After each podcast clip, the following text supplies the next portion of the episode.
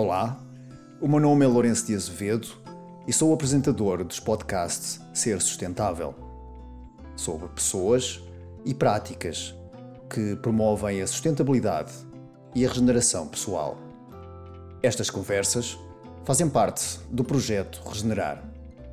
Se quer saber mais sobre este projeto, fica o convite para que visite a nossa página em regenerar.pt. Antes de começar esta entrevista, sou tentado a deixar aqui uma história. E essa história é uma história tradicional um, em que se passa na China, há provavelmente dois mil e alguns anos atrás, em que existe um nobre que está sentado uh, na sua soleira a ler um livro de filosofia. E à frente dele, no pátio, está um, um artesão que está a fazer rodas. E numa pausa do trabalho, o artesão aproxima-se do nobre e pergunta: uh, O que é que está a ler? E um, o nobre explica que é um livro de um filósofo muito importante e que uh, está a ler a sabedoria que está naquele livro. E a resposta do, do artesão que estava a fazer rodas é que aquilo que ele está a ler é o, o cocó do filósofo, que não tem valor. O nobre ficou bastante zangado, como é óbvio, e, e disse: é, é, é bem melhor que expliques porque é que fazes esta afirmação, senão vou, vou ter que te mandar matar, vou, vou te castigar de forma muito severa.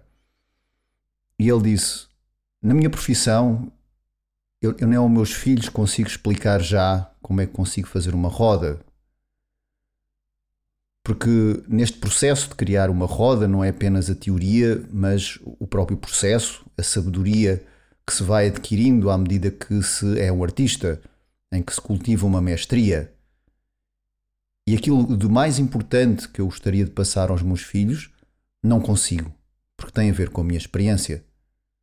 Portanto, aquilo que você está a ler são os dejetos do filósofo e não efetivamente a teoria ou aquilo mais importante que ele poderia dizer. Falar com o Gabriel Ludovice é essa a sensação que eu tenho. É, é a sensação de que muito daquilo que ele transmite tem a ver primeiro com a sua experiência profunda da vida e daquilo que ele já fez e no seu percurso pessoal e que há um convite aqui para a experiência e para uma vida que, como ele diz na entrevista, que cada vez sei menos e que traz realmente aqui a, resposta, ou pelo menos para mim ficou mais claro, eu nunca tinha pensado nisso, de que realmente, à medida que se vai avançando numa mestria de uma arte, aquilo que conseguimos passar não é tanto a teoria ou aquilo que escrevemos ou, ou, ou como efetivamente um, uh, ah, nos mostramos ao mundo pela nossa arte, mas algo para além disso, algo que tem a ver com a, com a experiência e com aquilo que não é uh, possível passar pelas palavras, mas sim pela observação de quem quer aprender. Alguém dizia isto quando começou a trabalhar numa pastelaria. Eu fui trabalhar com o meu tio e o meu tio disse: Isto aqui não é uma escola. Olha e aprende. E para mim foi esta realmente a proposta que eu tive nesta entrevista uh, com o Gabriel.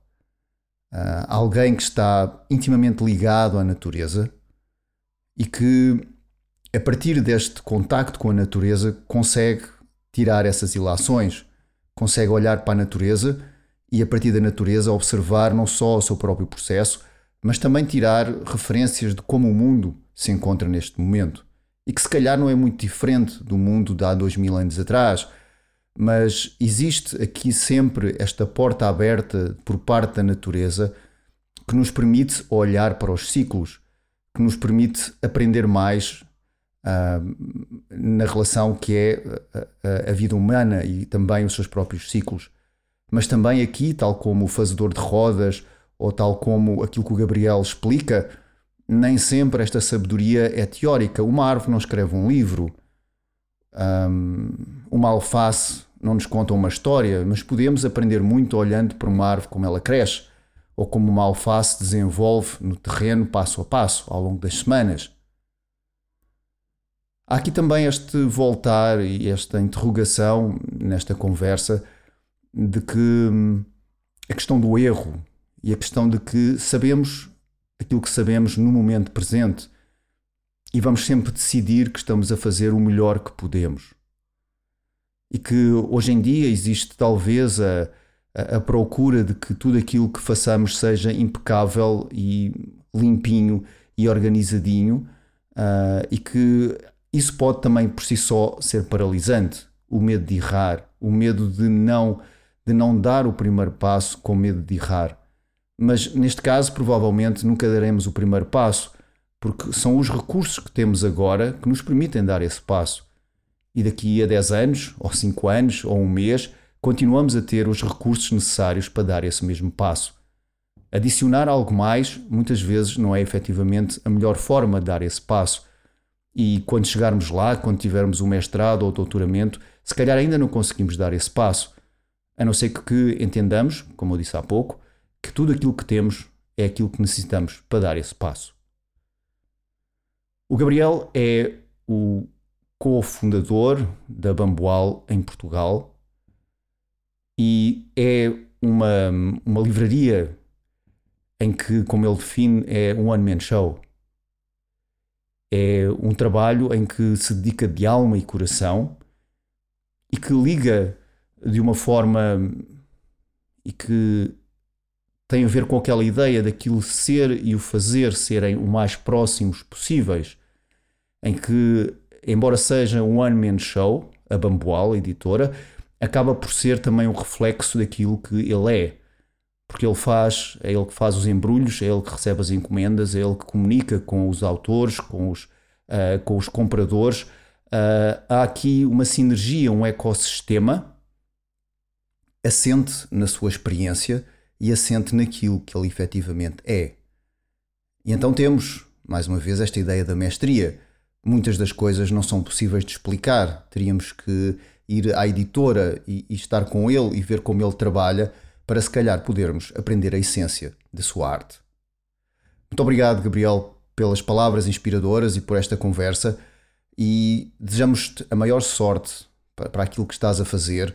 E sorte é uma coisa bastante vaga, mas digamos que a prosperidade surja não aquela prosperidade que estamos habituados, mas a prosperidade com as estações do ano, em que vamos observando que existem os invernos e os verões e que todos são dignos de serem comemorados porque nos estão a fazer crescer para algum lado.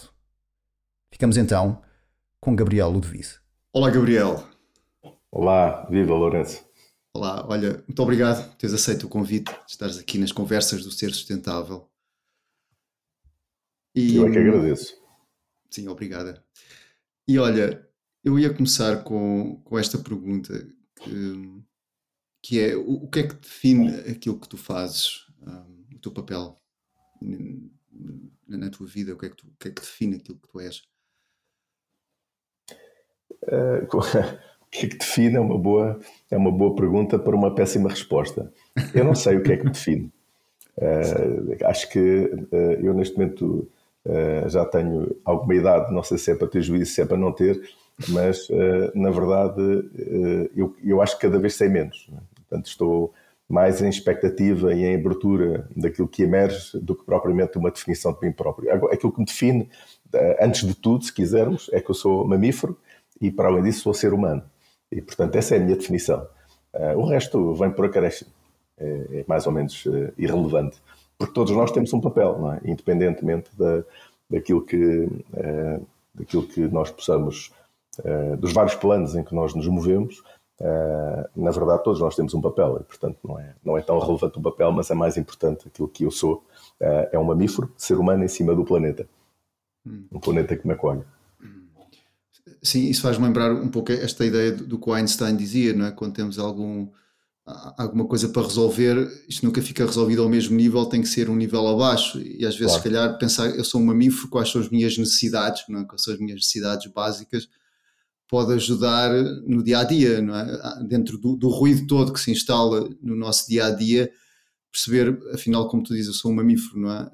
Que está sob a terra, quais são as minhas necessidades básicas, não é? Pois, é por aí. É porque a partir do momento em que eu reconheço que sou um mamífero ser humano, uh, e especificamente ser humano, porque na verdade sou, uh, uh, interroga-me ou faz-me interrogar nas minhas posições e nas minhas maneiras de estar no mundo, desde logo, o que é a vida. E, e, depois tudo o que traz a vida, não é? O que é que traz a vida? O que é a vida? Pronto, e a partir daí começam as minhas interrogações, que hoje são mais do que eram. Ou seja, o meu percurso de vida traz muito mais interrogações hoje e muito poucas respostas, um, e as respostas muitas vezes não estão a um nível uh, cognitivo, né? nem sequer, se calhar, visível. Né? Uh, e, portanto, traz-me um reolhar para toda, toda a vida que eu, que eu vivi até hoje, e já lá vão 60, né? e, portanto, um, é, enfim, é um, é um mar de perplexidades. Né? Como é que a vida nos traz até um determinado ponto e eu consigo olhar para trás e agradecer profundamente à vida por me ter trazido onde estou e estou a fazer o que gosto. É? uh, isso é, é um prazer imenso, é, um, é algo que, que a mim me tenho que agradecer milhões de vezes à vida, de facto, porque a vida uh, tem-me trazido para lugares que eu prezo muito. Uhum. Sim, e, e também começaste a tua frase a dizer que cada vez sei menos.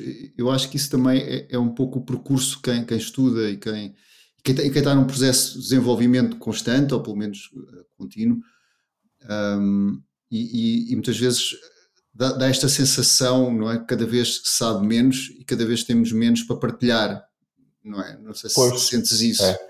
Sinto, sinto. Sinto até porque eh, essa partilha já não é tanto, muitas vezes, eh, muitas vezes já não é num domínio da, linguagem, não é? Portanto, já está noutros, noutros domínios. Eu, por exemplo, trago, uh, trago, trago-te aqui uma, uma conversa que eu tenho com o terreno do qual eu me considero co-guardião, co-guardião porque faço parte de todos os elementos que, que estão nesse, nesse terreno. Uh, e na realidade há uma conversa uh, profunda entre mim desse, desse terreno uh, e com todos os elementos que, que estão uh, no terreno. E, portanto, é, é, é, esse diálogo, que muitas vezes não é, se quiseres, audível uh, e também muitas vezes não é visível, que, que nos traz as perplexidades, as questões, as dúvidas, afinal, o que é isto da vida? É? Afinal, qual é o meu papel? ou qual é, o, qual é o meu não papel? Não é? Ou seja, porque muitas vezes nós temos uh, um pouco aquela ideia que nós temos que fazer qualquer coisa e ser qualquer coisa, mas há um momento, se calhar, como este que eu, que eu estou agora, em que eu, em que eu sinto que, que já não estou no momento de ter que fazer, estou no momento de acolher aquilo que me vem. Uh, e, portanto, não, não, não procuro, uh, as coisas sucedem. Uh, e, e, e, sucedeu naturalmente também a Bamboal Portugal, que me cai no regaço, vamos dizer assim, e, e, eu não, não procurei, não é? Ou seja, a bamboa cai e, portanto, ok, olha, uh, sinto que de facto é por aqui. Uh, e o terreno, uh, enfim, por morte dos meus, meus parentes mais próximos, também vem, enfim, vem a lume, digamos assim. e, portanto, este, este entrelaçamento entre aquilo que é a bamboal e aquilo que é o meu terreno, do meu ponto de vista, são dois elementos fundamentais e que um ajuda ao outro eh, mas também ajudam numa, na minha rotina, no meu cotidiano. Eh, portanto, há, ou seja, a, a, forma de olhar para ambas as coisas, uh, e principalmente o terreno, quando eu planto uma árvore ou quando eu uh, podo uma árvore, surgem inúmeras interrogações. uma delas é, ok, eu quando podar esta árvore, ela nunca mais vai ser a mesma. E, portanto, há uma responsabilidade ética, há, uma, há um olhar para aquilo que está a acontecer e até que ponto é que são os limites da minha intervenção, até que ponto é que eu devo plantar uh, 10, 15, 20 árvores e, e, até que ponto é que eu devo plantar aquelas espécies e não outras. Até que ponto é que eu estou interferido no sistema? Até onde é que eu quero ir? Até onde é que eu sinto que devo ir? E até que ponto é que o terreno me diz não, não é por aí. E, portanto, eu devo ter em consciência que, de facto, eu uh, vivo uh, num planeta e esse planeta tem vida própria. E eu não sou exclu o exclusivo ser deste planeta que decide. Eu faço parte da cocriação deste planeta. Isso para mim é fundamental na minha vida. É, tu, tu referes aí várias coisas e eh, voltando ainda a esta questão, realmente nunca tinha pensado e trouxeste-me isso, que é, que é realmente o, sabor, o saber, à medida que se avança e que se reflete sobre isso, passa, passa um bocadinho por algo que é menos. Que não é possível muitas vezes escrever, às vezes pode-se fazer um poema sobre isso, ou às vezes pode. Ah. Mas que, sei lá, como é que se escreve um pôr-do-sol, ou como é que se escreve, não é? Uh, mas uh, isto eu, eu, penso que tem a ver com, com a experiência, mas eu estava a pensar que a nível de um modelo de ensino, não é? o que se privilegia não é, é, é, é efetivamente um modelo que eu sei, não é? Eu, eu, eu tenho a licenciatura e depois, para ser mais na vida, tenho que fazer um mestrado e depois um doutoramento. Uh, e, e, isso achas que faz parte do processo ou uh, que é importante passar por esse processo para depois realmente perceber que não sei? ou achas que isso poderia ser, uh, ser instalado mais cedo na, na vida humana? O que é que tu pensas? Eu acho que, eu acho que a, a, vida conduz-nos. eu gosto, gosto de, de, gosto de perceber que a vida me conduz também. Ou seja, eu, a vida precisa de ser vivida. e ao, ao, precisar de ser vivida, aquilo que nós temos no momento e as escolhas que nós temos naquele momento, ou que definimos naquele momento, são as escolhas que, que nos fazem sentido naquele momento. Ok, então está certo. Ou seja, não há nada errado. O que está uh, decidido naquele momento, que, aquilo que for, aquilo que é para mim, virá com certeza para mim. E, portanto, se eu tiver que fazer o mestrado, ou doutoramento, ou, ou licenciatura, enfim, aquilo que for, ok, então o farei. Uh, agora, uh, eu, eu fiz, por exemplo, mas, mas assim, mas não renego aquilo que fiz. Uh, o renego é, de facto, nós nos consideramos muitas vezes como falhados em, determinadas, em determinados uh, percursos que nós, nós trilhamos. E na realidade nós não somos falhados. Nós somos uns heróis. Porque de facto, com os dados que nós temos naquele momento, seja que momento for, nós fizemos o melhor que nós podíamos fazer e isso é o mais importante de tudo. Agora, se porventura uh, nós consideramos que falhamos, talvez essa seja a primeira falha, é nós acharmos que falhamos. Uh, porque nós não falhamos. Uh, o que nós procuramos é fazer sempre o, melhor com os dados que temos. E esse é o desígnio do ser humano, do meu ponto de vista. Mas também, ao mesmo tempo, há outro aspecto que eu considero que é importante. É que eu sinto que uh, nós fazemos parte de um, de um, teatro. E eu vejo assim a vida. É? Ou seja, nós, em determinados momentos, somos somos os encenadores, noutras vezes somos os atores, noutras vezes principais, outros secundários, outros figurantes, outros espectadores, e portanto nós estamos, muitas vezes, para não dizer sempre, nesses múltiplos planos. E portanto nós, se vivermos nesses múltiplos planos, nós estamos, e tivemos a consciência disso, nós, nós de facto necessitamos de recolher e olhar, e olhar para dentro e encontrar, se calhar, nas respostas dos terrenos e, das, e das outras, uh, dos outros trabalhos que nós fazemos, encontrar as metáforas que estão sempre presentes e que nos dão uma leitura do mundo que nos permite corrigir a curva que, por vezes, não é aparentemente a mais acertada. e nós, quando temos uma bifurcação, e se no final dessa bifurcação nós formos parar ao mesmo ponto, tanto que faz que vamos pela direita como pela esquerda, na realidade eh, a escolha que foi feita é provavelmente aquela que está para lá de nós eh, e não está exclusivamente em nós.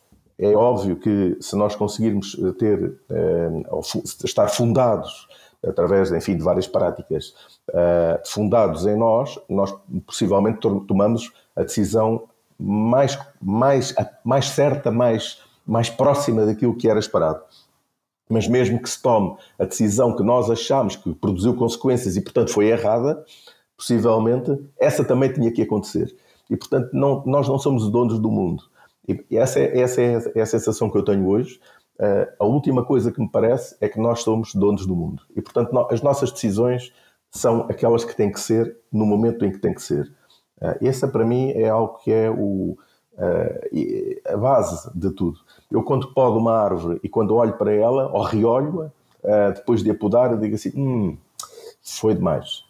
Mas, ok, mas isto, isto foi aquilo que eu senti naquele momento. Ou porque estava com raiva, ou porque estava alegre, ou porque estava bem disposto, ou porque estava mal disposto, por qualquer razão eu podei. Ok, e podei daquela maneira, se calhar de uma forma exagerada. Ou fez-me interrogar. Mas essa interrogação, mesmo que eu não tenha podado de uma forma errada, essa interrogação para mim é a interrogação que eu preciso naquele momento.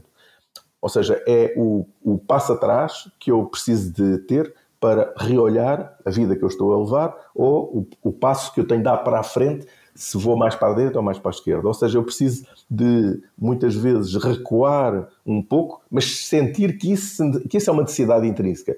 Não ter que recuar de uma forma cognitiva. Não, eu vou recuar, vou dar um passo atrás. Não, não é necessário isso. Se eu não sinto que tenho que recuar, eu não recuo, eu continuo em frente. E, e para mim é, uh, tem que ser algo que nós sintamos que aquilo que está, uh, o nosso desígnio, e o meu desígnio, por exemplo, para mim é a liberdade. Eu sinto essa necessidade de liberdade. Mas a liberdade é sempre condicionada. E, portanto, ou seja, não há uma liberdade livre, vamos dizer assim. Há uma liberdade condicionada por todos os elementos. E esses elementos são todos. Não há nenhum que se, que se possa excluir. Desde o sol, a terra, a lua, o ar, tudo. Inclusive os seres humanos, enfim, as plantas, as flores, os terrenos, a orografia, tudo. Portanto, tudo, tudo nos interpela. E muitas vezes nós, nós não temos consciência dessa, dessa interpelação. Uh, se calhar, se tivermos numa perspectiva mais uh, aprofundada de nós próprios e recolhidos em nós, provavelmente nós sentimos uh, qual é o próximo passo, qual é o próximo, a próxima árvore que eu vou podar, ou qual é a próxima árvore que eu não vou podar. Isso é importante nós percebermos, e para mim a árvore, a árvore para mim é uma boa metáfora, porque quando eu a podo, é irreversível, ela nunca mais é a mesma. Ela vai perder a sua expressão natural. E portanto, ok, então qual é a minha cota de responsabilidade aqui? O que é que eu sinto que ela me está a transmitir? Né? E eu devo recuar ou devo avançar? Mas essa interrogação é algo que deve ser, eh, enfim, eh, entendida de uma forma mais eh, profunda. Não, é? não pode ser só de uma forma cognitiva. É, e eu penso que hoje eu tinha aqui mais coisas que foram surgindo no que estavas a dizer, mas, mas essa questão de quando vais podar uma árvore já não podes voltar atrás não é? E Exato. hoje em dia há muita coisa que agora se pode voltar atrás. Eu estava a ouvir a entrevista com, com uma pessoa que tem um blog e ele faz desenhos, e os desenhos dele são, são fantásticos. E ele estava a ser entrevistado e ele estava a dizer: Eu, eu não, não, desenho, não desenho bem, mas estou sempre com, com, com, a, com, o dedo na tecla Ctrl Z para ir apagando e fazendo, apagando, fazendo. Para fazer uma bola, faço muitas tentativas e, e, hoje em dia eu penso que há esta ideia, não é?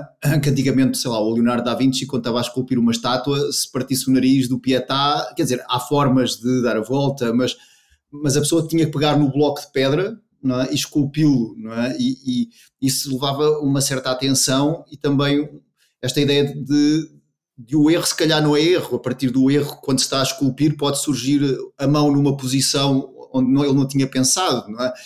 E, e, isso é, é, uma coisa que hoje não se vê, porque eu posso, se erro, posso fazer Ctrl Delete ou Ctrl Z e aquilo o que faz é apaga o texto, mas se eu continuasse esse texto, se calhar saiu uma coisa fantástica. É. Não é? É, aliás, se tu escreves em norte, vamos dizer assim, a partir de uma folha de papel em branco, uh, e se te, enfim, se te entregares à folha de papel em branco e ao, ao lápis ou à caneta que, ou esferográfica que tens na mão, uh, possivelmente se calhar sai algo que, uh, que não estavas à espera, não é? E, e, e pode-te acontecer, inclusive, é que tu estás a ouvir aquilo que tu tens que escrever. E, e, portanto, tu escreves e tu dizes, mas eu não sei qual é a próxima frase, mas escreves. E esse é um ponto, é um ponto interessante. Eu estou a falar de algo que já aconteceu em mim uh, em algumas ocasiões. Uh, e, portanto, é, é importante, de facto, a questão porque isso, isso, há uma presunção aí por trás que é o erro, não é? Eu não posso errar, portanto a bola tem que ser perfeita. Ah, e se não for? Não é? O que é que ela traz? Ah, e se não for perfeita? E se nós não formos perfeitos? E se nós formos seres humanos? E se formos, e se formos mamíferos? E se nós pisarmos uma coisa que não devíamos ter pisado? Ok, mas ok, está feito. Agora não vale a pena nós estarmos sempre a recuar para avançar. E recua para avançar. Não, é avançar nós temos que avançar. Agora, também temos que perceber que há um momento em que, se calhar, precisamos de uma paragem para uh, nos interrogarmos, mais do que propriamente repararmos o erro. Acho que a questão, para mim, crucial é a interrogação. É, o que é que isto me, o que é que isto me está, está a trazer? Porque é que eu tenho esta, este movimento de epá, eu não devia, ter, não devia ter cortado a árvore. Então, ok, então o que é que está em mim?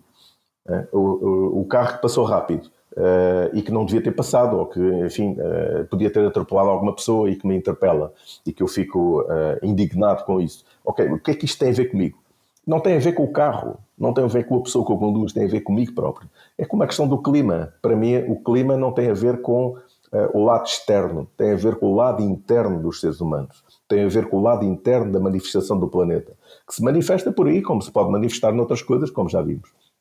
Hum. E, portanto, o que é importante é que nós consigamos olhar para aquilo que está do lado de fora uh, e perceber e tentarmos perceber o que é que nos afeta, o que é que nos interpela, o que é que nós precisamos de reconhecer ou de deixar vir uh, para que as coisas aconteçam. Sim, mas, mas estava ainda voltando aqui à questão do erro, eu, eu gosto desta, desta exploração, pessoalmente estava a pensar que Hoje há mais, se calhar, medo de errar, havendo a possibilidade de desfazer mais facilmente pois. do que, se calhar, no tempo do Leonardo da Vinci, quando ele esculpia as estátuas, é? que o erro fazia parte da arte e hoje a arte tem que ser perfeita e há tanto medo de fazer arte com medo de errar. Não, é? não sei se isto quem escreve ou quem, quem, quem muda de vida diz, ah, mas eu vou mudar de vida e vou errar. Uh, ou, ou, ou, se calhar vou escrever um livro e ninguém vai ler. Mas, mas mas antes isso também acontecia, mas hoje parece que, que há, mais, há, há, mais medo não é? De, de, do erro. É, é, é, nós, nós vivemos numa sociedade muito, de muita rapidez, não é? Nós temos vindo a acelerar, não é? Há 15 mil anos nós fazíamos, se calhar, as mesmas janeiras ou outras, uh, mas uh, hoje fazemos mais rápido e de uma forma uh, alucinante, até diria. E, portanto, se calhar, nós temos vindo a acelerar. e essa aceleração é, é, não nos permite sequer ter um, um, momento de pausa, um momento de uh, espera. Será que isto é mesmo um erro? Ou será que isto foi aquilo que me trouxe? Então, e porquê é que eu fiz isto e, não, e eu sinto que não devia ter feito? É? é? mais por aí. Agora, a questão de, da tecnologia que permite isso, eu, eu gosto mais de trazer o lado uh, vegetal, digamos assim. Ou, ou, seja, quando eu. Porque uma coisa é, ok, eu vou pôr um bocadinho de cola e volto a colocar o nariz do, da, enfim, da pessoa ou da entidade que eu quero eh, representar. Mas na árvore, embora consigas fazer isso de uma certa forma, mas é bem mais difícil e pode não correr bem. Né? E portanto, o, o, que eu acho que é importante é, se calhar, o meio natural dá-nos mais respostas, uh, traz-nos mais uh, uma, sei lá, imagina se tu estás a olhar para, uma, para um prado e de repente no meio daquele prado gigante há uma flor que te interpela, uh, às tantas tu interrogas-te e dizes: Uau, mas porquê que ela. Que, mensagem é que ela me está a transmitir? Ou porquê que ela se destaca? Uh, isso, essa reflexão, ainda que possa não ter, uh, do ponto de vista cognitivo, uma, uma grande uh, explicação, mas interiormente, se calhar, tem muita explicação. Uh, e isso é, cada um tem essa resposta. Ou não, se calhar não tem naquele momento e tem daqui a 10 anos ou 15. Ou seja, também nós temos sempre a necessidade de encontrar hoje respostas para os, para os momentos em que estamos. Se calhar não é agora que vamos ter essa resposta. Se calhar é muito mais tarde que vamos ter a resposta. E isso é, é para mim inquietante, não é? Porque hoje é uma, vivemos numa sociedade em que carrega no botão tem o resultado. Se calhar há 10 mil anos não era assim, não é? Digo eu. Portanto, então, o que é que estava mais próximo daquilo que é a essência do planeta? É há 10 mil ou 15 mil anos ou é hoje? Ou seja, esta aceleração gigante que nós estamos a, a, a promover, todos, é? por onde é que isto vai? Mas, ao mesmo tempo, será que uh, isto não é uma pura manifestação daquilo que está no nosso interior? Ou seja, aquilo que está no exterior, aquilo que está visível, aquilo que visível, enfim, mas pronto, que está uh, de uma forma disponível para nós observarmos, uh, será que de facto não é uh, a manifestação do, do, interior de todos nós e não exclusivamente do Gabriel ou do Lourenço ou do António ou do Joaquim?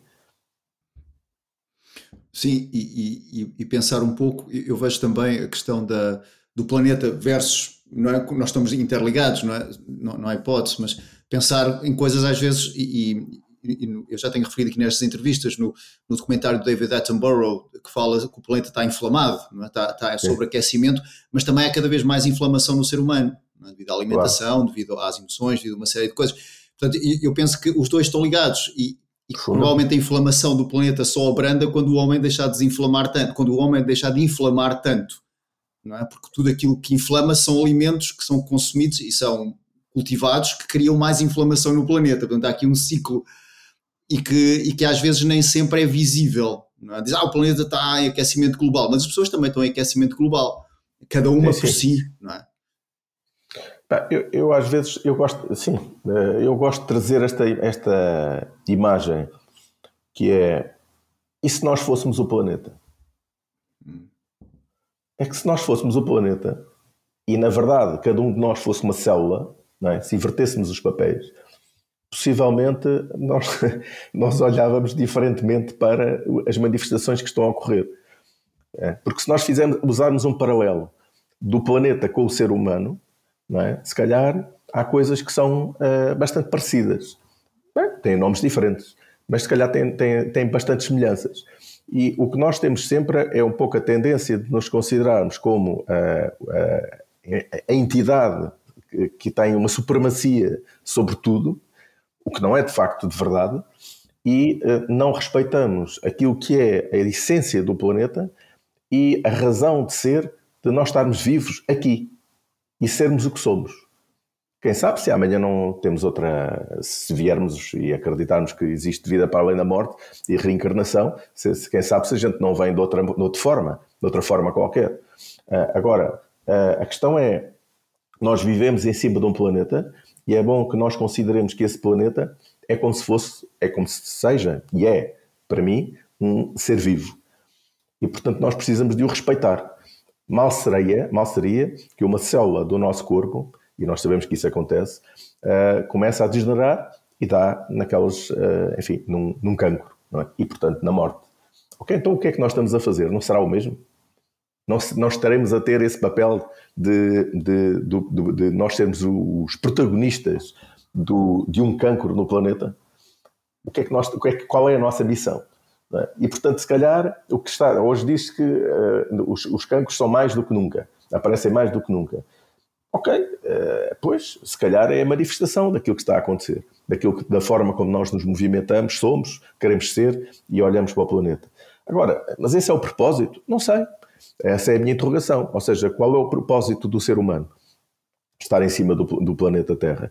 É o quê? É reconhecer uh, que de facto nós uh, temos mais valor e, portanto, somos muito mais importantes do que qualquer ser e qualquer outra uh, ou qualquer, qualquer outro elemento, seja ele vivo ou não, ou nós somos parte de uma web gigante que não finda no, nos limites do planeta, inicia-se nos limites do planeta, portanto, ela vai para lá do, do, do, do, planeta, do cosmos, do universo, tudo isso, portanto, explode, digamos assim, e então, se nós fazemos parte de uma web gigante, e não é uma web gigante só a pensar que está debaixo do solo uma web muito grande e que estão as, as raízes todas entrelaçadas e há comunicação entre as árvores. Ok, isso para mim é uma metáfora. É, é uma realidade, obviamente é aquilo que se diz que é, que é uma realidade, e eu acredito que seja, mas há muito mais do que isso. É? Ou seja, há muito mais web de, para, é, em, em, vários sentidos. É? Pronto, é um pouco aquilo que eu sinto. Eh, é que, é que de facto, eh, nós precisamos de reconhecer que o nosso papel não é um papel único, é um papel em co-criação. Portanto, nós estamos a, funcionar em conjunto. Portanto, nós temos o Sol, a água, a lua, a terra, tudo. É? Tudo funciona para dar vida. E, portanto, esta inquietação dos elementos, que nós podemos ver através das atmosferas e dos rios e dos oceanos e tudo isso, uh, nós vemos esta inquietação e esta inquietação é que dá a vida. E, e eu gosto muito de uma imagem extraordinária que eu vejo, eh, que eu, que eu vi através do, um, ehm, uh, eh, do Heartfulness, do, do Vasco Gaspar, que ele proporcionou aqui há tempos, uh, que é precisamente uma, uh, o rio. É? E o rio é a metáfora da vida. Portanto, quando o rio se inicia, aquela barulho, aquela turbulência toda e tal, depois começa a acalmar, a acalmar, a acalmar e integra-se no oceano. E, portanto, as gotas d'água que saem da fonte, elas vão tender a cair e a, e a ficar no oceano, a misturar-se com todas as outras. Mas tiveram o seu papel. Porque na, na, no percorrer do rio houve coisas que não ficaram iguais. Provavelmente o, o, traçado do rio não ficou igual, provavelmente as margens não ficaram iguais, provavelmente alguns animais também morreram, mas outros viveram, outros nasceram.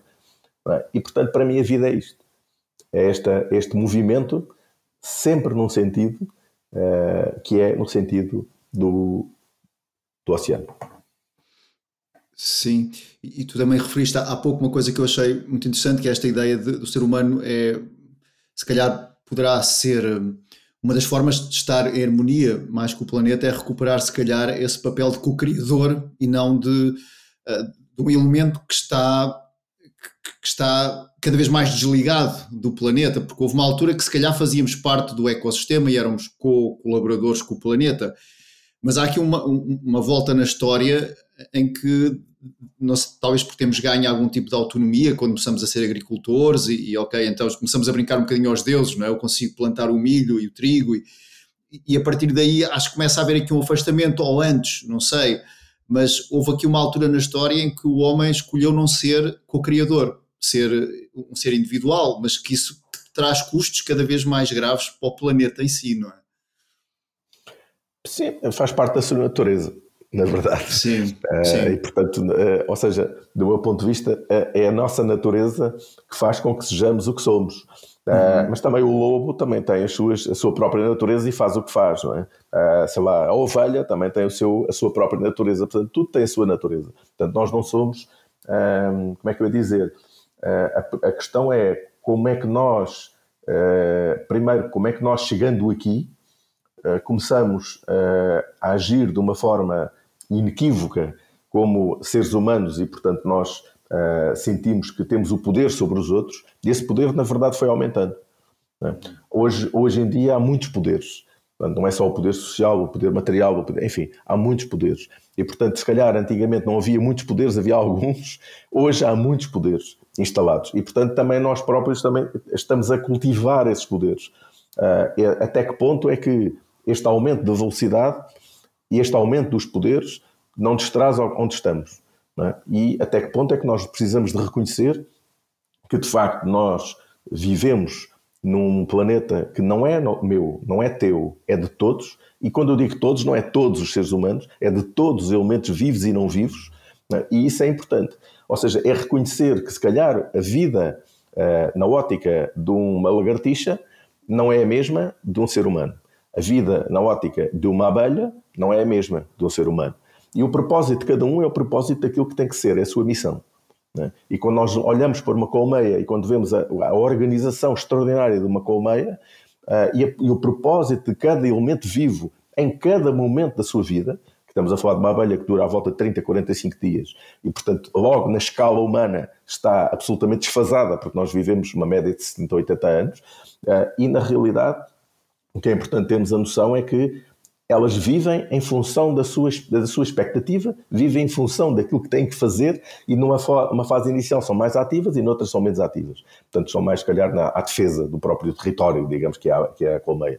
Uh, e nós também precisamos de cultivar essa forma de mais natural de sermos, uh, de perceber que os outros não estão ao nosso serviço, todos nós estamos ao serviço de uma coisa que se chama planeta e não estamos ao serviço uns dos outros. O que estamos é a cada um a cumprir o seu propósito e aquilo que uh, lhe é determinado pela sua própria natureza. E não tanto por uma questão cognitiva de eu achar que, ou, que não, ou, não, ou não achar nada. O que é importante para mim é que, de facto, nós precisamos de estar em uníssono e em, e em, em comunicação com, a própria, uh, com o próprio elemento vivo. Uh, e, e, esse é, muitas vezes, traz-nos muitas vezes metáforas ou que precisamos, se calhar, de ter mais uh, cuidado ou mais atenção às metáforas, mas se não tivermos, ok, é o momento em que estamos. E, portanto, para uhum. mim, acho que é, é preciso, por um lado, baixar a guarda no sentido em que nós não precisamos estar e não devemos estar à defesa de nós próprios. Nós não estamos contra nós. Uhum.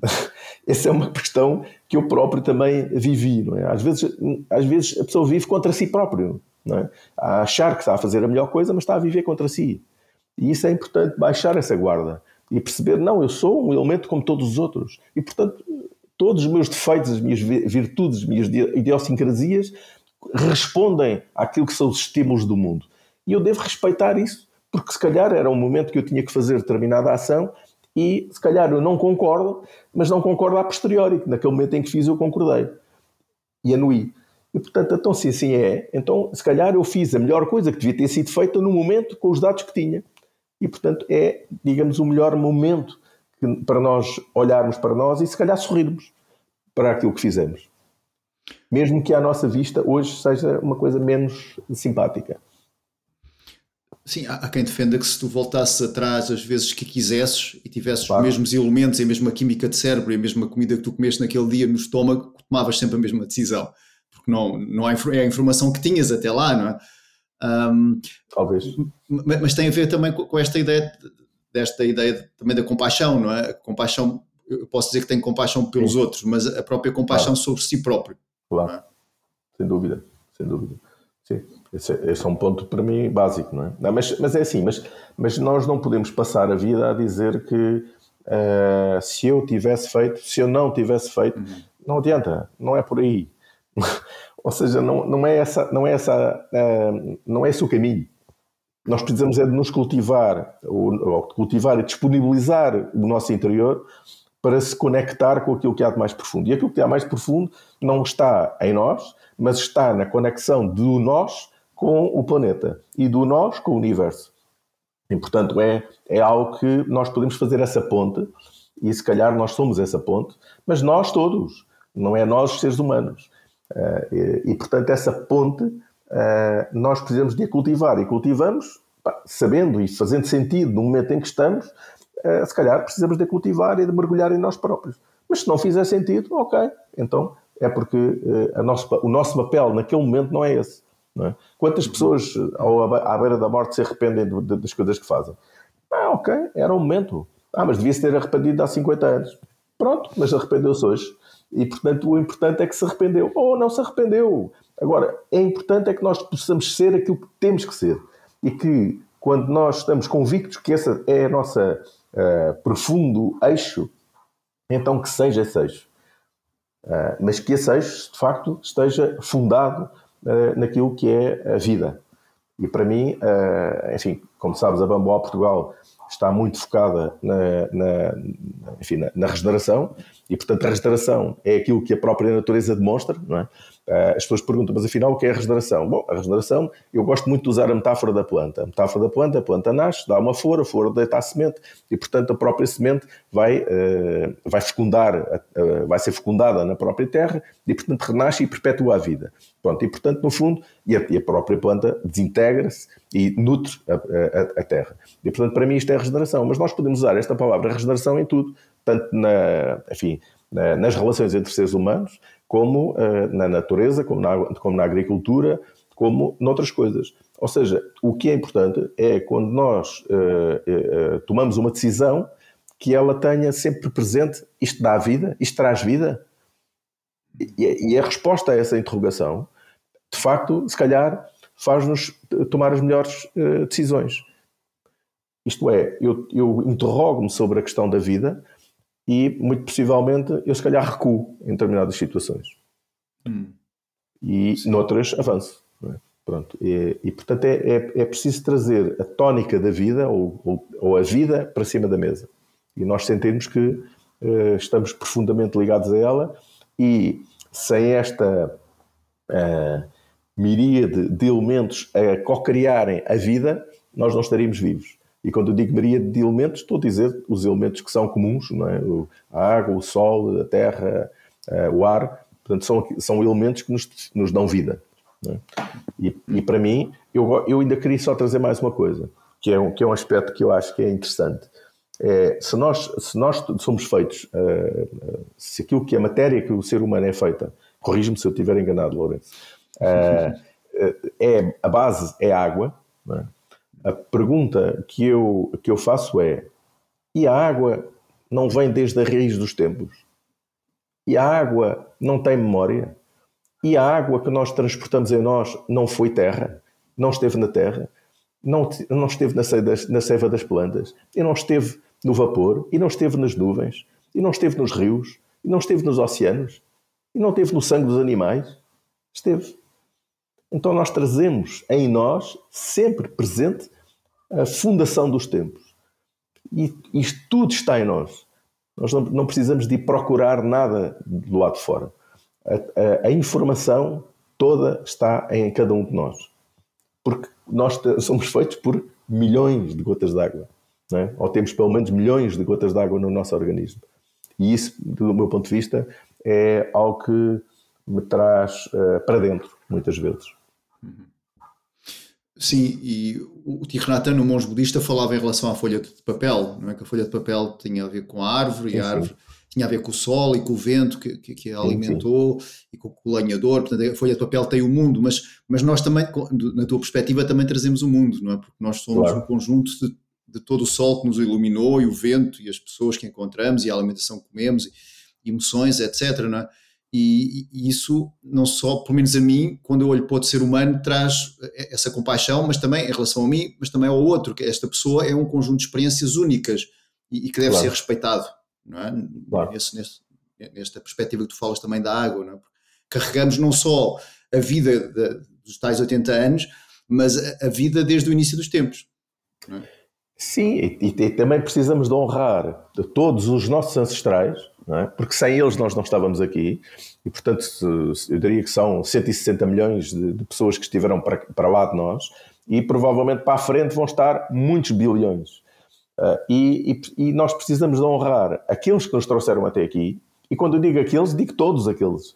Portanto, estou a falar das plantas, como referiste, as plantas, os animais, as pessoas, os, os nossos ancestrais diretos, uh, o sol, a água, a luz, tudo. É? Portanto, tudo isso nos trouxe até aqui e nós próprios vamos, estamos a ser o receptáculo de tudo aquilo que foi a vivência para trás de nós, mas também estamos a ser os ofertadores né, daqueles que oferecem aos vindouros e que entregam uh, toda, toda esta vivência vivida, perdoem-me esta, esta expressão, mas uh, esta vivência vivida, digamos assim, que uh, daqui para a frente nós entregamos a todos aqueles que nos vão seguir.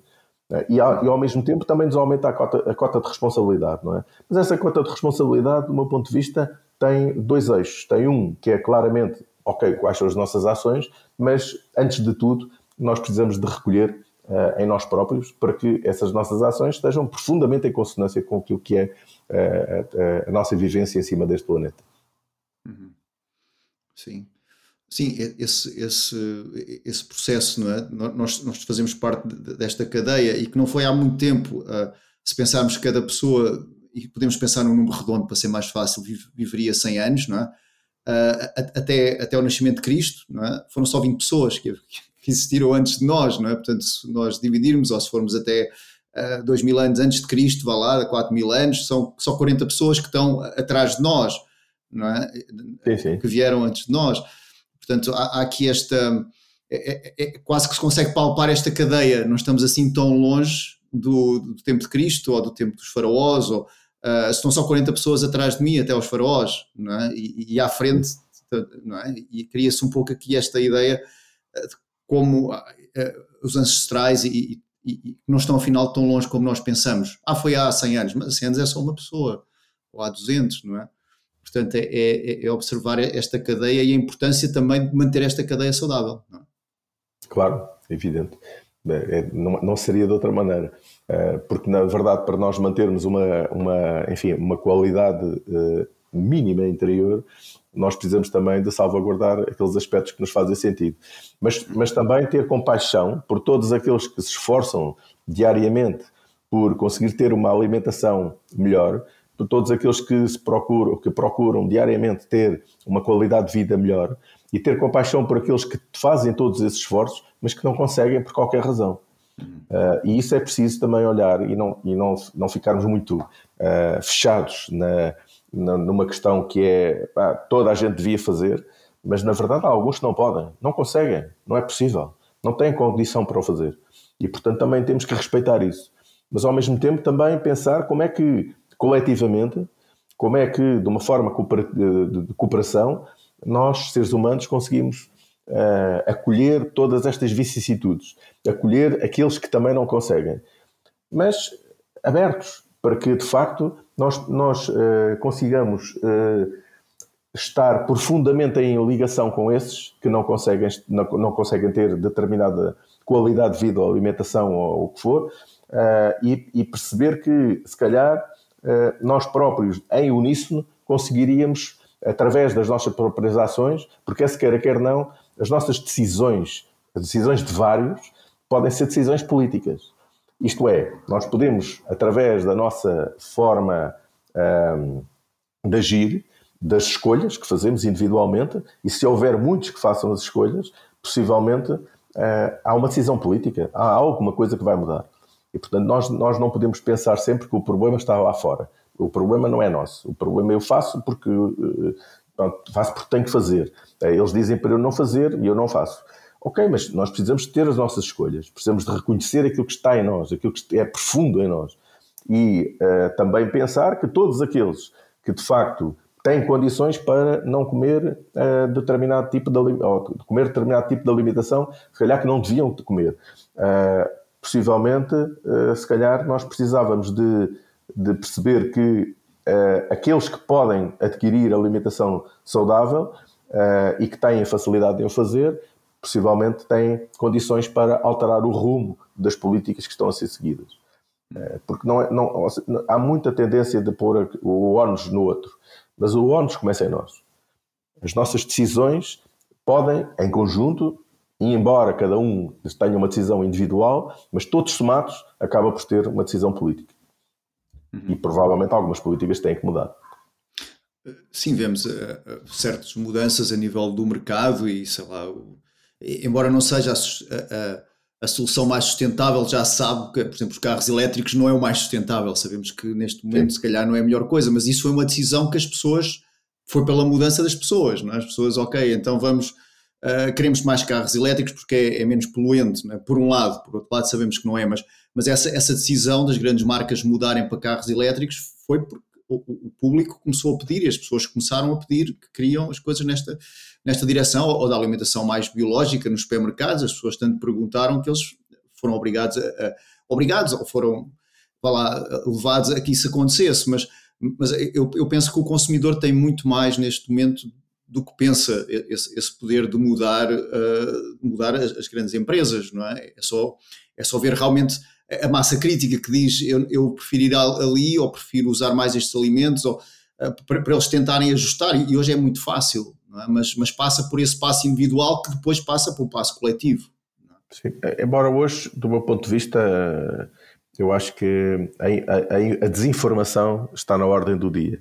Uh, e, e, e, a sensação que eu tenho é que de facto, ou, realmente nós fazemos uma pesquisa aturada uh, para perceber o que é que é verdade e o que é que é mentira uh, e conseguir distinguir o greenwashing daquilo que é realmente real e verdadeiro e que está e, e, que é aquilo que nós temos que pensar se de facto queremos ou não queremos determinada coisa ou bem, mas nós precisamos de estar claramente informados. E a informação hoje não vem de uma forma simples. Portanto, já passou uma fase em que se calhar as pessoas acreditavam nos meios de informação, hoje já não acreditam tanto. Uh, e, portanto, já começam a ser críticos, uh, graças a Deus. E, portanto, esse, esse, essa crítica que as pessoas hoje fazem, que olham e reolham e fazem comparações e fazem cruzamentos, eu acho que cada vez mais isso vai acontecer. Eu nem vou entrar para a inteligência artificial, mas uh, vou, vou-me ficar por aqui. Mas a questão é, nós precisamos de ter um, um reolhar crítico sobre, sobre aquilo que nos é mostrado uh, e não, não irmos às primeiras uh, naquilo que são as levas. É? Pronto, agora dizem que é para a esquerda, vamos lá todos para a esquerda. Pronto, não, calma, vamos olhar e vamos ver o que é, vamos ver, olhar o contraditório, ainda que o contraditório para nós nos pareça absurdo, mas se calhar, alguns ali no meio, se calhar é a nossa posição. Uh, em vez de estarmos extremados, é? Entre, que é o da direita ou da esquerda, estamos ali, alguns por aquele meio, porque conseguimos perceber de facto quais são os pontos verdadeiros de uns e de outros e percebemos, ok, então este é o caminho que eu sinto que é. Uh, e é este que eu vou trilhar. Pronto, e esse caminho pode ser um caminho uh, menos, uh, menos simpático, mas pelo menos é um caminho coerente e que respeita os meus valores e os meus quadros éticos. isso para mim é importante. pronto, basicamente e, e, é isto. Sim, a questão. Eu penso que, que a informação. Um, é, é, curioso porque se calhar a, a, nível de informação de agora para isto, vamos lá ver se eu consigo explicar isto bem, de agora para 100 anos eu, eu tinha menos informação. É? E agora tenho mais informação, mas muita dela não é informação. são, são, notícias, são notícias que não são verdadeiras. Não é? Portanto, é, eu penso que a informação, apesar de quantidade, não significa melhor. Não é? E continua a haver esta triagem. Não é? Antes era o, que, era o que aparecia. Eu lembro-me de esperar todas as quintas-feiras por, por, um jornal que, que, que, eu gostava, não é? que era o Sete, que já desapareceu. E eu lembro que aquela informação vinha daquele jornal. Hoje em dia, esses tipos de jornais já não existem, não é? E eu lembro que nesse tempo a bola saía três vezes por semana, não é? E agora sai todos os dias, portanto, a informação está tá aí, mas, mas também não sabemos se essa informação toda, efetivamente, qual dela temos que pôr uma peneira, não? É? temos que peneirar bem. E, e, e, acaba sempre por ser este jogar das duas, é como com uma balança, tenho mais informação, mas tenho mais trabalho a, a, a discernir qual é verdadeira ou não, ou, ou, tinha menos informação e essa eu tinha mais ou menos a noção que seria efetivamente correta, não é? Portanto, a informação é, é algo curioso, mais não significa melhor. Não, não. E depois mistura-se muito com, enfim, com a publicidade e com. Uh, e, e, e, no fundo há um, outro, há um aspecto que é importante, é que se nós olharmos para o, a publicidade, Uh, ou para, uh, enfim, para, para, essas, para as vendas dos produtos e para aquilo que nós somos induzidos a comprar, estamos sempre a olhar para a escassez. É? Compra agora porque amanhã vai ser mais caro. Compra agora porque amanhã não há.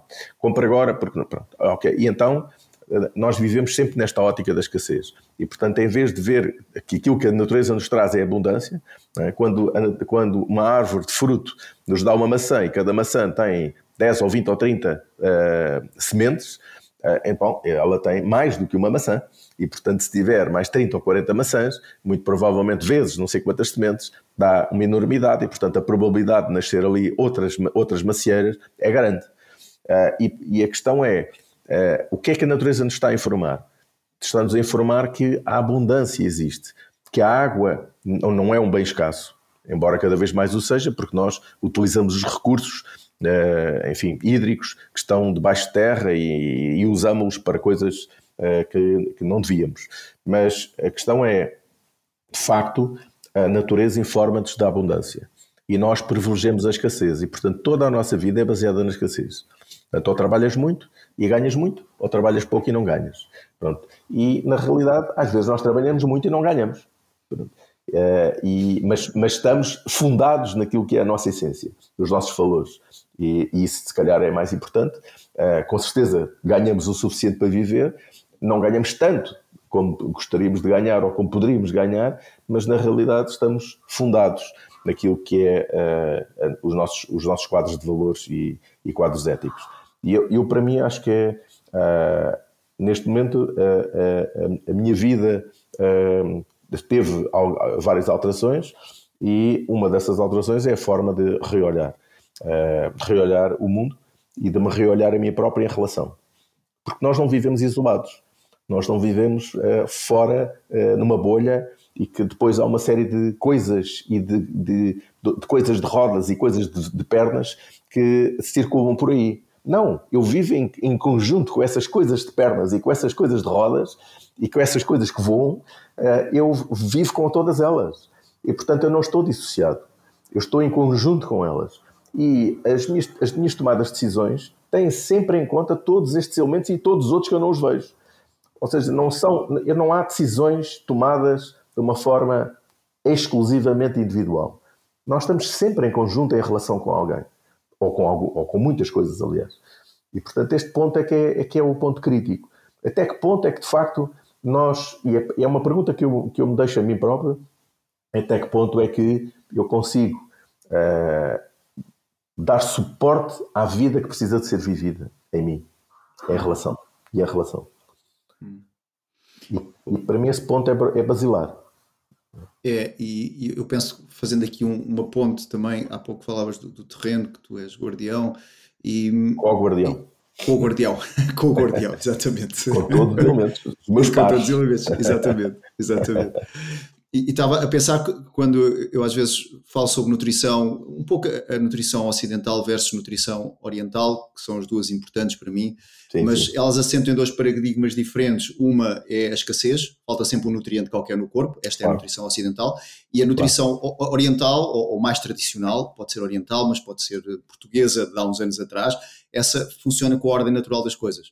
Ou seja, há uma ordem se, se há um nutriente está mais baixo, se calhar tem a ver com a estação do ano, se calhar tem a ver claro. com a estação da vida, se calhar, e que, e que hoje realmente é a escassez que move, não é? Eu, eu, eu dizer, ok, é, é, é, parece que falta sempre qualquer coisa, não é? E se, se, eu for fazer umas análises ao sangue, é provável que haja ali um ponto qualquer que está um, abaixo, ou, e, e que vamos sempre encontrar a escassez quando queremos, mas também podemos levantar os olhos e encontrar a abundância, não é? E quando está na natureza, no terreno, não é? Aquilo que tu fazes, e, ou, de uma das coisas que tu fazes, tu tens a noção, e eu tenho uma horta muito pequena, minúscula, mas de certa maneira temos a noção que há abundância, nós pomos bolas, pomos uma alface e aquilo passado duas semanas ou três dá para comer, não é? Portanto há abundância, não é?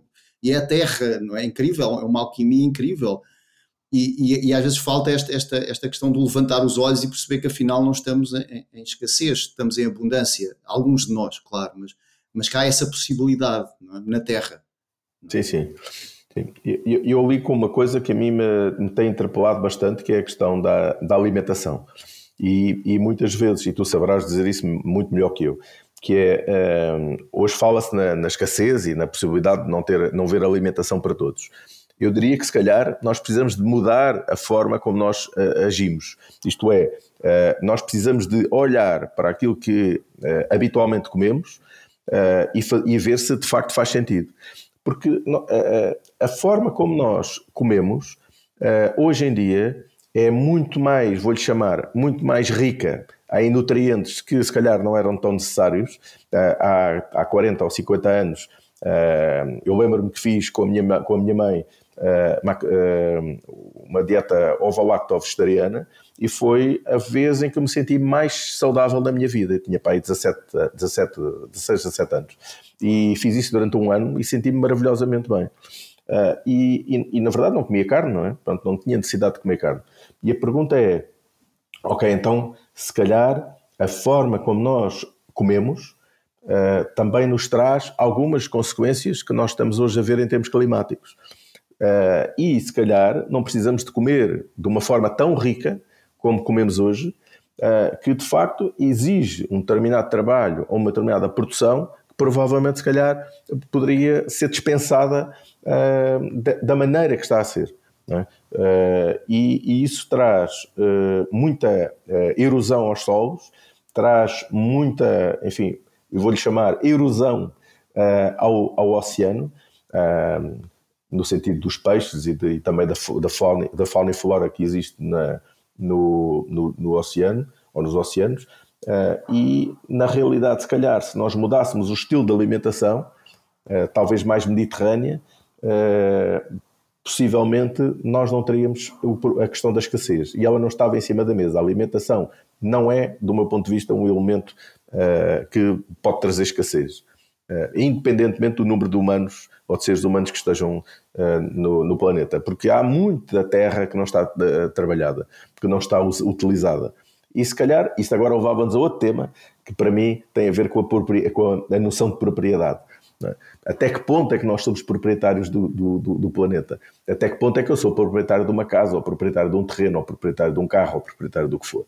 É? Isso leva-nos para uma outra, outra, outro tema, que é a questão da propriedade e até que ponto é que, é que, de facto, algumas terras que são propriedade de alguém não precisavam de, precisavam de não ser dessa, da propriedade desse alguém e poderem ser trabalhadas por todos os seres vivos. Uhum. E, e, possivelmente nós tínhamos mais terra para alimentar mais pessoas, uh, se é que isso é importante. Uh, enfim, no sentido em que se mudarmos a alimentação, provavelmente não precisaríamos de tantos nutrientes, de tantas. Uh, nutrientes sim, mas de tanta tanta alimentação. Uh, isso acho que era, que era um elemento que se calhar precisávamos de olhar para isso e reolhar.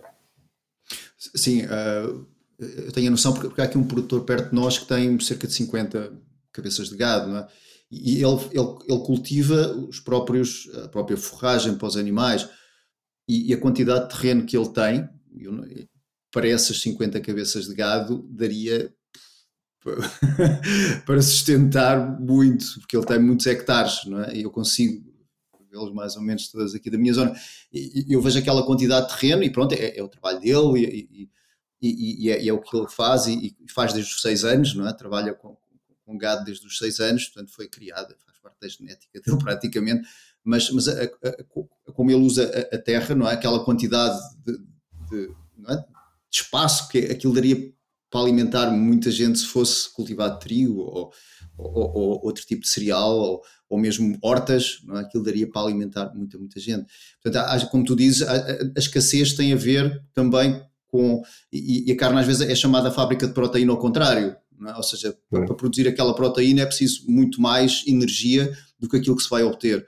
Uh, e, então penso que muitas vezes é mais esse registro que se encontra hoje em dia, não é a quantidade de pessoas e que há fome porque há muita gente, mas tem que haver também uma, uma reequacionamento de como é que se cultiva e o que é que se cultiva essencialmente. É? É, é, eu penso que passa um bocado por aí também, não é? Porque a alimentação uh, acaba por ser. E, e, havia um amigo meu, só que um parente, ele, ele, fez um estudo, ele diz que antigamente havia só três coisas: havia na alimentação base de um povo, havia o cereal, que era típico de, sei lá, da América do Sul é o milho, se formos para, para o norte de, da Europa era o centeio, etc. É? E depois havia um vegetal, que era o, aquilo que era sazonal, e havia uma sopa. Isto era a refeição básica Pois. Não é? E não havia mais nada, proteína às vezes, quando havia festa, não é? mas, mas era isto. É? E nós chegamos até aqui com esse tipo de alimentação. É? Pois, pois. É? Portanto, é, é, às vezes é reequacionar, talvez poder para algumas pessoas isto é muito extremo, não é? mas, mas hoje também acho que o que se vive também é extremo. É.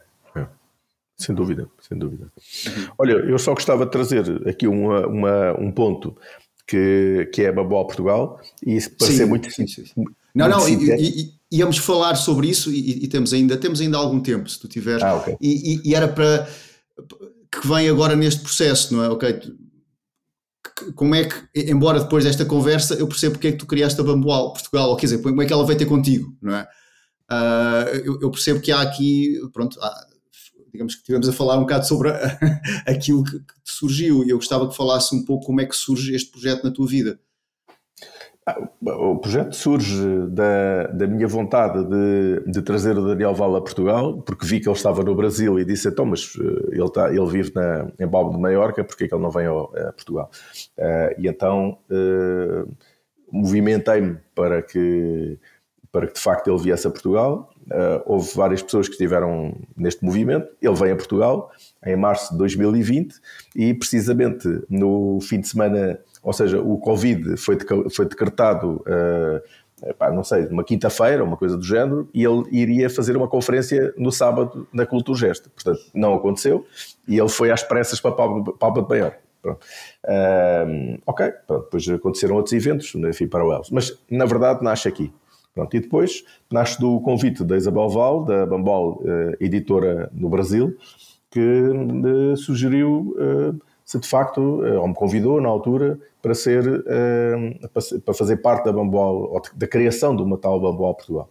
Pronto, eu na altura não aceitei de imediato, eh, depois fiquei a refletir e passado uns meses dei o ok.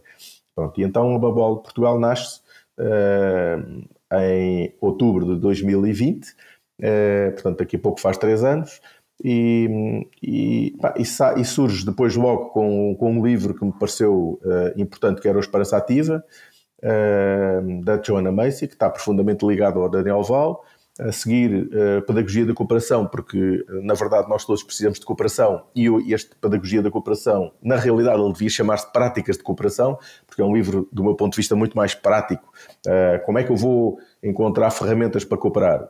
Quais são os elementos-chave para eu fazer, para eu utilizar para ancorar uma comunidade ou, uma, ou, uma, ou até a família? É? Porque nós estamos sempre a pensar em coisas maiores, mas às vezes o núcleo familiar também precisa de saber como é que se coopera. Uh, e, e, depois surge outro livro que para mim é um livro fantástico, uh, que, eu, que eu ainda não consigo trabalhar convenientemente, que é o Economia para a Consciência Emergente, que é um homem que escreve e vive conforme uh, escreve, conforme aquilo que, que refere no livro, que é o Paulo agora de repente escapou-me. Pronto, acontece. Uh, mas pronto, de qualquer maneira, o, o, que, o que é importante é uh, a importância e que ele aborda todos estes temas uh, do fio a pavio e, e, e, portanto, acaba por reunir o livro do Daniel Val, o Esperança Ativa, o Pedagogia da Cooperação e consegue juntar estes, estes livros todos num só, diria quase. Porquê? Porque ele de facto traz uma súmula do, do, dos tempos que nós vivemos e traz propostas para o, para o, para o momento seguinte. Pronto, a seguir veio uh, o Liderança Regenerativa, da John, da, do Jill Hutchins e da Laura Storm, uh, e o, o, Portugal 2050 do Manuel Pelage, e, e agora, por fim, o Pé na Estrada, que é do, do, um, eh, do Diogo Campos, e esse livro uh, refere uh, 401 dias, foi uma viagem para a América do Sul, 401 dias para a América do Sul, uh, 21.500 km à boleia, uh, com um orçamento reduzidíssimo, uh, e portanto como é que se vive mais de um ano na América Latina com um, or, or, um, orçamento absolutamente reduzido. Pronto, e para mim este livro entrelaça-se com o, o, design de culturas regenerativas e o liderança regenerativa, porque na realidade se liga ao turismo regenerativo. E o que é o turismo regenerativo é como é que nós nos podemos ligar ao, aos lugares que nós visitamos e em vez de estar, enfim, posicionados num, lugar de, ok, eu vou para o meu resort e estou no resort durante oito dias, ao fim de oito dias eu regresso a casa e, portanto, nem sequer conheci quem lá vive, nem, nem, nem tive nenhuma relação com as pessoas com que lá estão, não interessa onde, e ele ali não, ele ali teve uma ligação direta com as pessoas, enfim, algumas boleias eram de muitos quilómetros, de centenas de quilómetros, e, portanto, teve a ocasião de conhecer as pessoas, as populações, as diferenças entre, entre as oito culturas que ele conhece. Oito culturas, no sentido em que eram, foram oito países, mas depois dentro de cada país há várias culturas. Mas, enfim, eh, de qualquer maneira, é muito interessante porque traz esta, esta abertura de consciência. Uh, o, o, livro, o, o, autor que eu me estava a referir, uh, do Economia para a Consciência Emergente, era o Paulo Roberto da Silva. Mas, mas, estava, e, estava a ver isto, estavas a falar um bocadinho do, do portfólio da, da e, uh, e, e, estava, estava a tentar perceber como é que tu. Eu penso que não é muito difícil perceber isto, porque os temas que tu abordas ou que tu escolhes para o portfólio têm muito a ver com a nossa conversa, mas um, como é que na, na parte lá, da editora em si, como é que, como é que, como é que tu aplicas estes princípios é? a, a, a, criar uma editora, que, que princípio é, é, e criar uma editora é uma empresa, uma empresa tem que mostrar coisas, tem que mostrar lucros, tem que, tem que ter uma certa atividade. Como é que tu trazes estes princípios é, que falamos e, e, todos os princípios regenerativos, é, como é que tem beneficiado aquilo que tu fazes? O, modelo da, o modelo da Bamboal, neste caso. Sim, é, é difícil dizer-te isto de uma forma muito, muito concreta por uma razão, porque a fase inicial foi uma fase bastante desafiante, eh, ainda está a ser, mas já, já um bocadinho menos, porque já há algum eh, amadurecimento eh, na forma de olhar a organização, mas sobretudo a nossa dedicação inicial foi basicamente trazer livros que fizessem sentido e que estivessem ligados ao primeiro, que é o design de culturas regenerativas, e por outro lado que nos trouxessem uma visão de profundidade, de longura, que é, o, por exemplo, o caso desse é Portugal 2050, que é, do meu ponto de vista é mais um manifesto político, uh, mas super interessante, do Manuel. Uh, o que nós procuramos trazer é conseguir, neste momento, por exemplo, trazer livros que, embora não estejam em, em português, nós conseguimos trazê-los para português de Portugal, uh, e que as pessoas olhem para os livros como uma ferramenta para poderem trabalhar. A maior resposta que nós temos tido dos clientes é uh, clientes, e não são poucos, que nos compram 4 e 5 livros. O que para mim, ao princípio, foi bastante espantoso. Porquê que compram 4 ou 5 livros? Mas quem é que compra 4 ou 5 livros da mesma editora? Pronto, e então aí eu percebi, ok, então de facto, para mim, a resposta que eu encontrei, ok, significa que a curadoria, digamos assim, a escolha dos títulos está a ser a correta, porque está a responder a um conjunto de pessoas que precisava de encontrar respostas uh, para algumas uh, inquietações suas. O, a Bamboal em Portugal, na verdade, é de um homem só, não é? Ou seja, quem, quem faz tudo do princípio ao fim, desde, desde, sei lá, desde escolher os livros, contratualizar, uh, ir para. Uh, o, aspecto do ponto de vista gráfico, a tradução, sei lá, tudo, tudo passa pela mesma pessoa. Não, a tradução não, porque isso, há várias pessoas que fazem a tradução, mas pronto, a avaliação da tradução e, e, a, e a, revisão, etc., na verdade, essa é a mesma, é esta, é esta cara uh, que nós estamos a ver, mas pronto, as outras pessoas não estão, mas é, é esta cara que está aqui e que responde por isso. É desafiante, uh, digo-te que é bastante desafiante.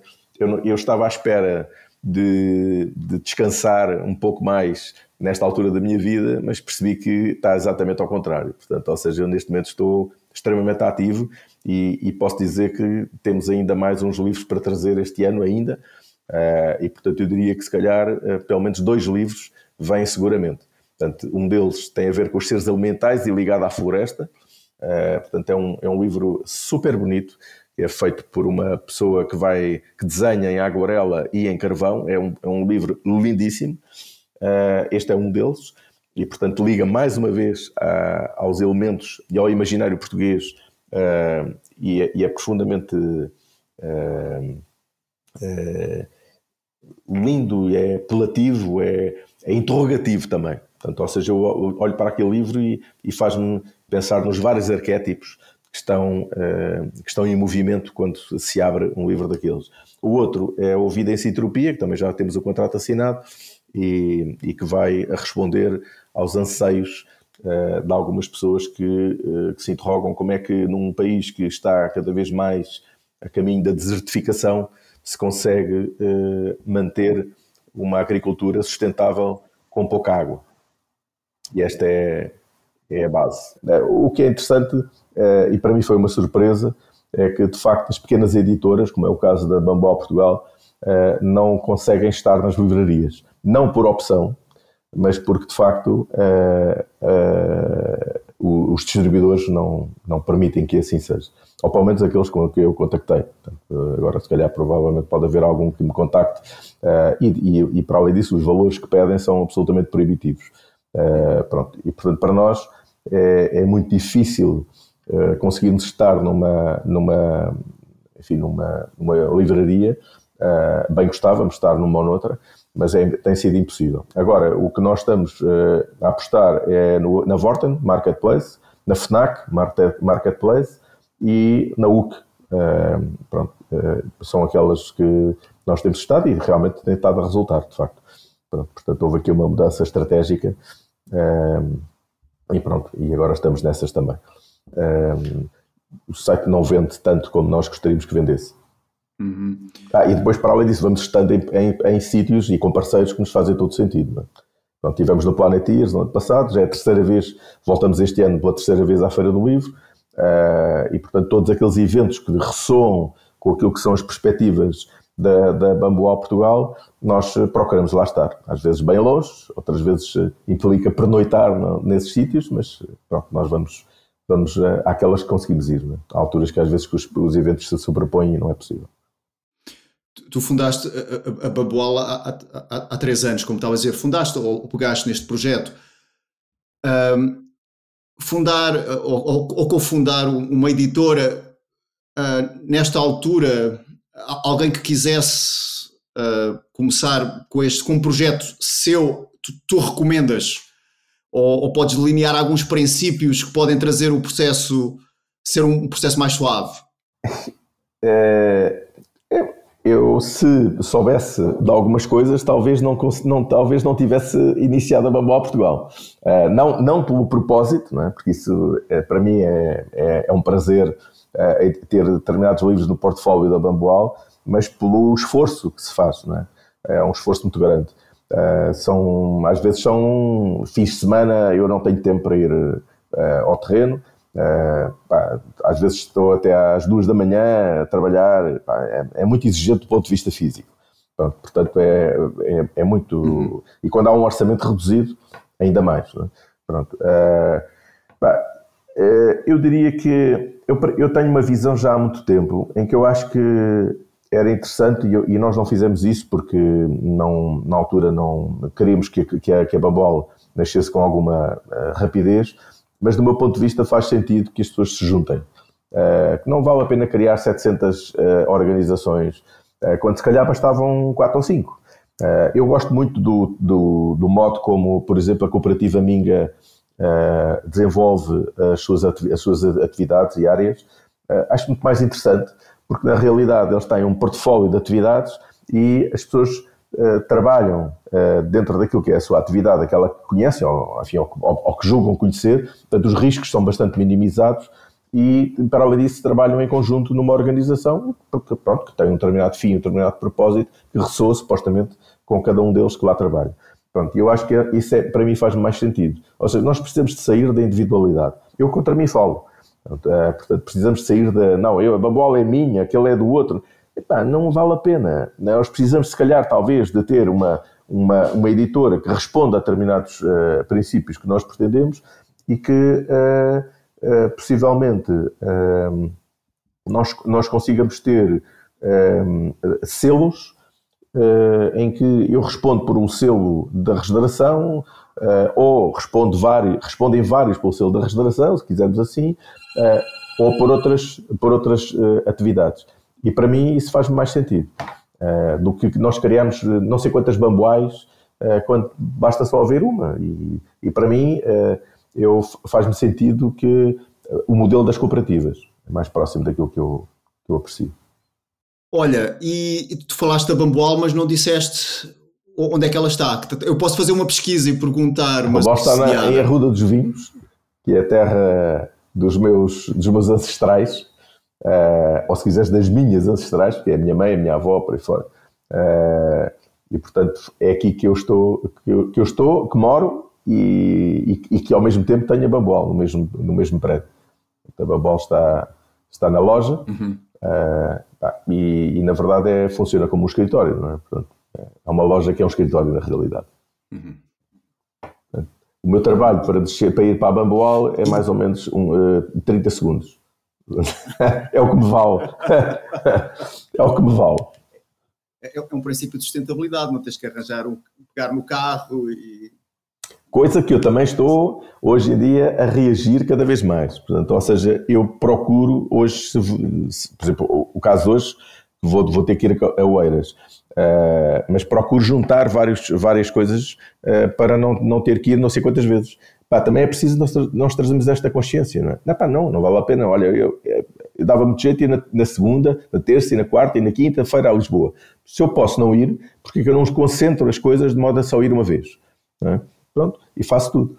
E acho que também é preciso nós cultivarmos um bocadinho isto, não é? Portanto, olharmos um bocadinho para a nossa maneira de estar e, ah, mas é muito fácil. Pois é, mas também é muito fácil nós gastarmos muito gasóleo ou gasolina uh, de uma forma desabrida e sem pensarmos que isso tem consequências. E tem. Tem tantas consequências como abrir a torneira da água e gastar desmesuradamente uh, a água. Hoje em dia é um bem escasso, como se, como se diz. Uh, e cada vez é mais, porque nós usamos a água potável para tudo aquilo que nós precisamos e não precisamos, nem que seja até para tirar o lixo da, da varanda ou o lixo do, sei lá do que for, é? da, do pátio, é? e vamos limpar com a água que é própria para beber. Pronto. Voltamos à água. Depois voltamos. Não, é que no futuro, provavelmente, vai ser o bem mais escasso e mais caro que se calhar vai haver no universo. No universo não, no planeta Terra. Não. Olha, como é que aqui no, no final desta, desta entrevista, um, como é que qual é a tua visão em relação àquilo que fazes, em relação à, àquilo que tu vives? Consegues ter uma visão do futuro um bocadinho mais à frente? É uma excelente pergunta que eu às vezes faço essa pergunta nas, na, na, nas minhas conversas com determinadas pessoas. Uh, eu acho que o que eu sinto é que este, o, o planeta, tal como nós tomamos atitudes e decisões, ou tomamos decisões quando temos uma doença uh, aborrecida, uh, provavelmente o planeta também toma essa decisão e essa atitude. Agora, é importante é que se nós, seres vivos, e aqui aumenta um bocadinho a, o âmbito, se nós, seres vivos, uh, o destino for a compostagem, que seja. Agora, o que é importante é que, de facto, nós tenhamos a consciência que estamos a cumprir aquilo que nos é pedido e a proporcionar que a vida se viva através de nós. Uh, para mim, a questão do destino, se este planeta vai continuar como é, ou vai mudar, ou se os seres vivos vão continuar ou não vão, eu acho que não está no desígnio de cada ser humano. Uh, ou, seja, é, é, pouco importante para mim neste momento, uh, não tem a ver com a minha idade, mas tem a ver com a, com a minha reflexão interior, o, o que é que vai suceder. Agora, do meu ponto de vista, e volto a dizer aquilo que já disse há pouco, é, aquilo que se vê, é aquilo que é e que está a acontecer dentro de cada um de nós e portanto, é uma consciência coletiva que se está a manifestar. Como é que se vai manifestar? Eu desconheço. Não faço ideia. Não tenho a menor ideia. Não sei se vai haver um momento em que surge uma situação qualquer em que as pessoas mudam claramente de atitude porque não têm outra forma, ou se nós vamos caminhando alegremente para o, enfim, para o rumo que estamos a procurar tomar uh, e cada vez de uma forma mais acelerada. Portanto, eu não sei, não te sei responder. Ou seja, volta à minha interrogação, eu não faço ideia, não tenho noção nenhuma do que é que vai ser este mundo. Mas na realidade, acho que nós precisamos urgentemente, se ainda for possível, e se fizer sentido a cada um de, de, das pessoas que nos ouvir, uh, seria importante que nós conseguíssemos uh, recolher uh, abrandar, fazer aqui um slowdown, um, de modo a que por, pudéssemos proporcionar aos viventes e aos futuros viventes um outro mundo, provavelmente mais com mais compaixão, com mais alegria, com mais vontade de viver, mais ético, mais justo. isso para mim era o que faria sentido. Se isso não for possível, é porque o destino eh, ou porque alguma coisa eh, nos impele para uma outra solução. E essa solução, se for a compostagem, no sentido da morte de todos os seres vivos, que seja. É porque era, era, esse, era esse o desígnio. E eu não sei se esse desígnio é agora, se é daqui a 50 anos, se é daqui a 100 ou 200 ou 1000. Agora, para mim, acontece quando tiver que acontecer. É? É, e portanto, eu não vou estar aqui a dizer que há um, uma esperança, algures, não sei onde, porque não, não é de esperança que se trata. É de, de, de, que, de que vida é que o planeta quer viver e qual é a importância dos seres vivos no, no, planeta. Quem é que me diz a mim que Marte, Júpiter, Saturno, Urano, Neptuno, Plutão, por aí fora, eles não têm vida? Ah, mas eu não vejo. Ok. E não têm? Eu não sei se não têm vida. Porque que a vida há de ser esta que nós queremos que seja e não há de ser outra ou noutro plano. Muito bem. Olha, uh, queres deixar alguma alguma frase, alguma recomendação, algo que eu não tivesse perguntado e gostasse de que serviço de fecho para esta nossa entrevista? Ah, eu, eu, eu repito a, a, frase que disse há pouco, eh, que vivamos a vida que precisa de ser vivida. E, e para mim este é o, é, é o meu lema. Eu preciso de viver a vida que precisa de se viver através de mim. Olha, Gabriel, mais uma vez, muito obrigado. Eu é que agradeço. E, e desejo a prosperidade, segundo as estações do ano, que às vezes é mais, outras vezes é menos, mas que vá num sentido construtivo dos teus projetos, nomeadamente uh, o, teu, teu, o teu co-terreno, o teu, o teu terreno que tu és co-criador e da, e, da, e da tua editora. Eu é que agradeço a tua disponibilidade e vontade em, em me escutar. Um grande abraço, Lourenço. Obrigado. Um grande abraço, Gabriel. Muito obrigado por ter escutado esta conversa dos podcasts Ser Sustentável. E deixo-lhe o convite, se deseja suportar este projeto, que partilhe este podcast, esta conversa, ou que deixe a sua opinião de uma a 5 estrelas no Apple Podcast no Spotify ou no Google Podcasts. Muito obrigado.